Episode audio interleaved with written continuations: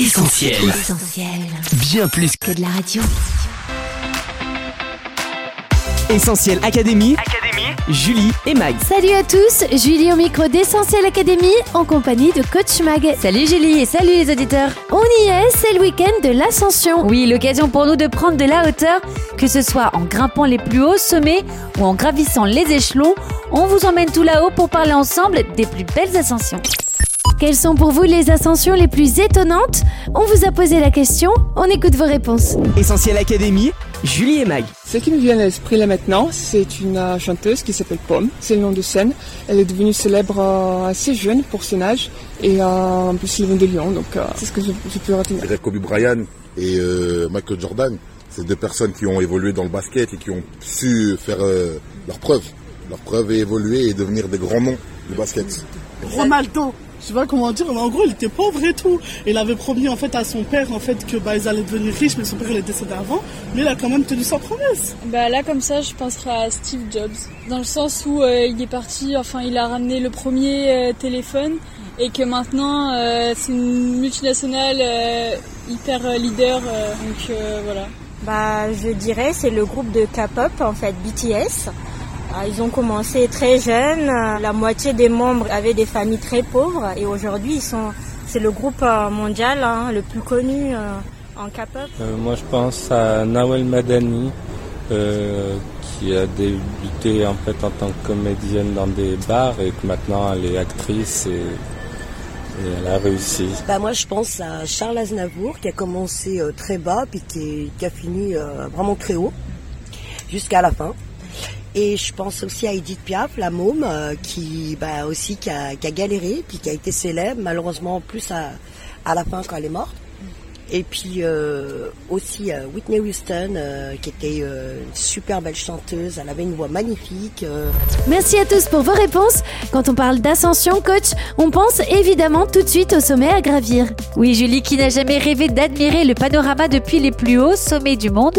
Mais pour y parvenir encore faut-il relever l'exploit sportif de l'ascension en évoluant dans un milieu hostile, affrontant le froid, le vent, les avalanches et supportant des efforts physiques prolongés? Flashback en 1950 avec la conquête française de l'Annapurna. Le 3 juin, Maurice Herzog et Louis Lachenal foulent la neige par moins 40 degrés et deviennent les premiers hommes à gravir un 8000 mètres. Au cours d'une descente dramatique, Herzog perd plusieurs doigts et orteils gelés, tout comme Louis Lachenal, un calvaire qui, une fois de retour en France, ne servira que la gloire d'Herzog, éclipsant le mérite de l'accorder. Depuis, les points culminants de l'Himalaya sont devenus des objets de quête et de conquête, comme le prouve la légendaire course aux 14 8000, dont le but est de gravir les 14 montagnes de plus de 8000 mètres. En 1986, Reinhold Messner, l'un des alpinistes les plus respectés de la haute montagne, entre dans l'histoire en parvenant au sommet de son 14e 8000.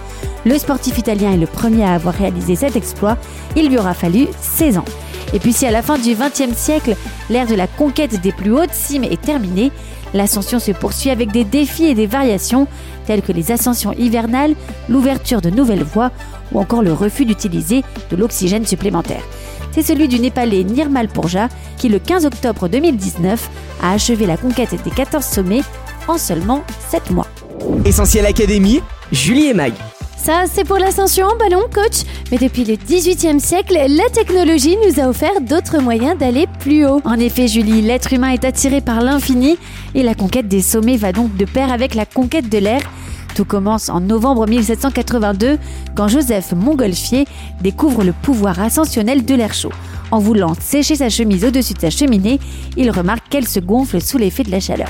Convaincu d'avoir trouvé un nouveau principe, il entraîne son frère Étienne dans des recherches de plus en plus audacieuses. Après plusieurs réalisations, les frères Montgolfier présentent finalement la première machine volante au public en 1783. Ce ballon de toile de coton et de papier, chauffé par de la paille et de la laine, atteint l'altitude de 1000 mètres en 10 minutes. Un procès verbal est dressé et envoyé à l'Académie des sciences. L'aérostation est née. S'ensuit le premier vol avec passagers devant la cour du roi Louis XVI à Versailles. Un mouton, un coq, un canard enfermés dans une cage embarquent à bord de l'engin. Après un voyage de 3 km effectué en 8 minutes, Les animaux sont récupérés sains et saufs. Dès lors, les vols en ballon vont se succéder et plus de 200 ans plus tard, le Tour du monde en 80 jours, imaginé par Jules Verne, devient le Tour du monde en près de 20 jours. Bertrand Picard et Brian Jones réaliseront cet exploit en 1999, sans escale et sans ravitaillement, uniquement poussés par les vents. Ça, c'est pour l'ascension en ballon, coach. Mais depuis le 18e siècle, la technologie nous a offert d'autres moyens d'aller plus haut. Oui, dirigeables, avions, hélicoptères et bien sûr fusées. Le premier vol spatial habité de l'histoire date de 1961, lorsque le vaisseau soviétique Vostok 1 emporte à son bord Yuri Gagarin, premier homme en orbite terrestre, à 327 km de notre planète. Les Américains répliqueront quelques temps plus tard avec le programme Gemini et bien sûr les fameuses missions lunaires Apollo. LOM vérifié, ok pour lancement. Nous sommes à 12, 11, 10, 9, séquence d'allumage. On devrait voir les flammes. 4, 3, 2, 1. Bien reçu, décollage. Elle décolle. Essentiel Académie, Julie et Mag. Mag, pas la peine de grimper à des centaines de mètres d'altitude ou de monter à bord d'un engin volant pour réaliser une belle ascension. Effectivement, Julie, on pense à celles et ceux qui gravissent les échelons dans leur entreprise ou qui aspirent à emprunter l'ascenseur social pour s'élever dans la hiérarchie des revenus et sortir des classes moyennes ou populaires. Les histoires de réussite sociale sont nombreuses. D'Henry Ford, ouvrier d'une usine qui devient le créateur de l'un des plus grands constructeurs automobiles, à Rockefeller, le fondateur de l'une des plus grandes entreprises pétrolières du monde et premier milliardaire de l'époque contemporaine. C'est le célèbre American Dream, selon lequel n'importe quelle personne vivant aux États-Unis peut réussir et devenir prospère par son travail, son courage et sa détermination. Depuis, le rêve américain a connu quelques désillusions et réveils douloureux, mais malgré un contexte d'inégalité toujours croissante, il parvient pourtant encore à se renouveler avec par exemple le parcours singulier de Steve Jobs, de Mark Zuckerberg ou encore de la gymnaste Simone Biles. Des histoires ou des personnalités qui donnent l'impression que tout est encore possible et que l'ascension sociale n'est qu'une question de persévérance et de motivation. Sur un plan plus artistique, envolons-nous un instant avec celle que l'on a surnommée la Divina, Maria Callas, qui a connu une ascension fulgurante. On trouve dans son parcours tous les ingrédients d'un bon mélo, une petite fille complexée, déchirée entre l'Amérique où ses parents ont immigré et la Grèce qu'elle ne découvre qu'à l'âge de 13 ans, une volonté farouche de s'élever et une ascension rapide au firmament de l'art lyrique. La soprano grecque doit sa renommée mondiale à son travail, à l'appui de son mentor ainsi qu'à son talent. Il faut dire que la voix de la Calas pouvait s'envoler dans les hauteurs, passant du sombre et puissant mezzo-soprano à la légèreté du soprano lyrique colorato.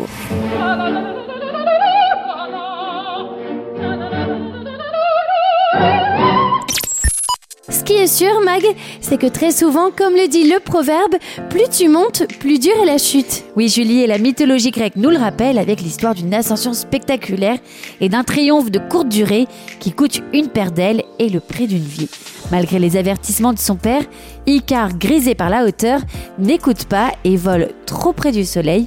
Les ailes confectionnées avec de la cire et des plumes d'oiseaux ne résistent pas à la chaleur des rayons. La cire fond et précipite la chute fatale d'Icare dans la mer. Si le stratège militaire hors norme, réformateur de l'administration, conquérant de l'Europe, a profondément marqué l'histoire nationale, il sera aussi grand dans sa chute qu'il l'aura été au sommet de la gloire.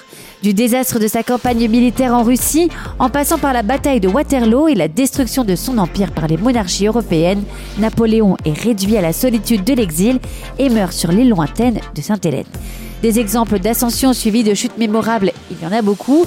Prenez Lance Armstrong, septuple vainqueur du Tour de France, dont les ascensions dans les Alpes ont attiré à juste titre les suspicions et entraîné sa chute. Bernard Tapie, lui aussi, rêvait de réussir sa vie. Réussir sa vie, c'est croire en l'instant où tout est magie, où tu es géant. D'origine modeste, l'homme d'affaires marseillais a incarné de son apogée à sa chute la flamboyance et les excès de la fin du XXe siècle. Député des Bouches-du-Rhône, député européen, conseiller régional, conseiller général, il cumule les mandats et les sondages sont mirobolants. Mais la chute est brutale, les Français découvrent le côté sombre de Bernard Tapie, l'argent donné en sous-main, les mensonges, les menaces, corruption et subordination de témoins avec l'OM, faux usage de faux, abus de confiance et abus de biens sociaux dans les comptes du club, fraude fiscale, Tapie est mis en liquidation judiciaire, doit renoncer à ses mandats et sera poursuivi par la justice toute sa vie. Essentiel Académie, Julie et Mag.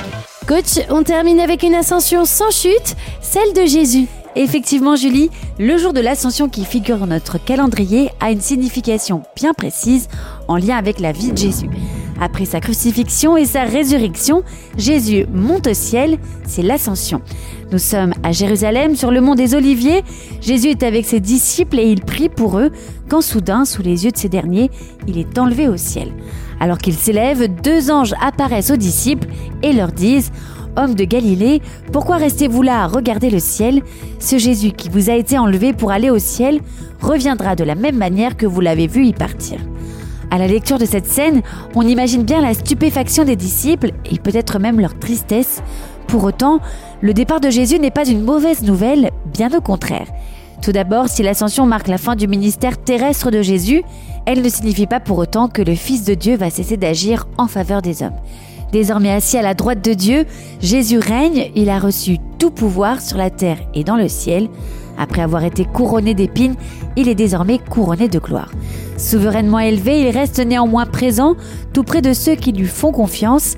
Il intercède pour eux et il a fait la promesse d'être à leur côté tous les jours jusqu'à la fin du monde. Il leur a aussi promis le Saint-Esprit, une puissance qui fera d'eux des témoins dans le monde entier. Et puis cette ascension, elle garantit que Jésus prépare une place dans le ciel pour tous ceux qui croient en lui. Il y a plusieurs demeures dans la maison de mon Père, déclare Jésus. Je vais vous préparer une place, et lorsque je m'en serai allé et que je vous aurai préparé une place, je reviendrai et je vous prendrai avec moi, afin que là où je suis, vous y soyez aussi. Alors oui, vous avez bien entendu, l'ascension de Jésus annonce son retour prochain et une autre ascension, celle de tous ceux et de toutes celles qui ont décidé un jour de le suivre. Je vous cite à nouveau la Bible, ceux qui seront morts en croyant au Christ ressusciteront les premiers, ensuite nous qui serons encore en vie à ce moment-là, nous serons enlevés avec eux au travers des nuages pour rencontrer le Seigneur dans les airs et ainsi nous serons toujours avec le Seigneur.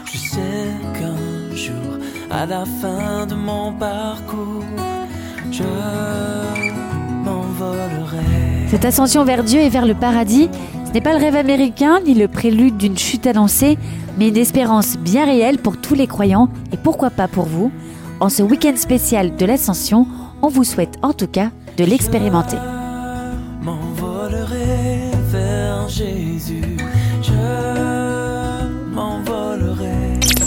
Essentiel Académie, Julie et Mag. Merci coach pour tous ces conseils. Pour résumer cette émission, on retient 1.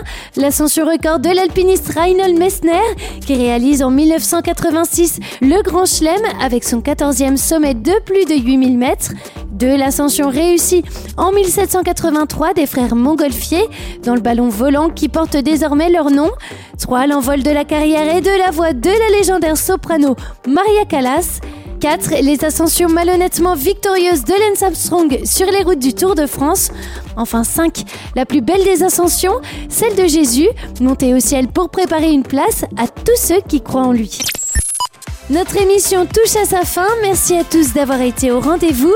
Comme d'hab, vous allez pouvoir réécouter Essentiel Académie en podcast d'ici quelques minutes sur essentielradio.com, Spotify, Deezer ou notre appli mobile.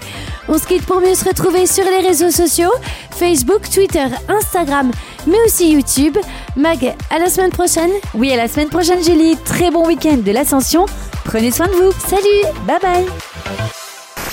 On retrouve, tous nos programmes sur essentielradio.com.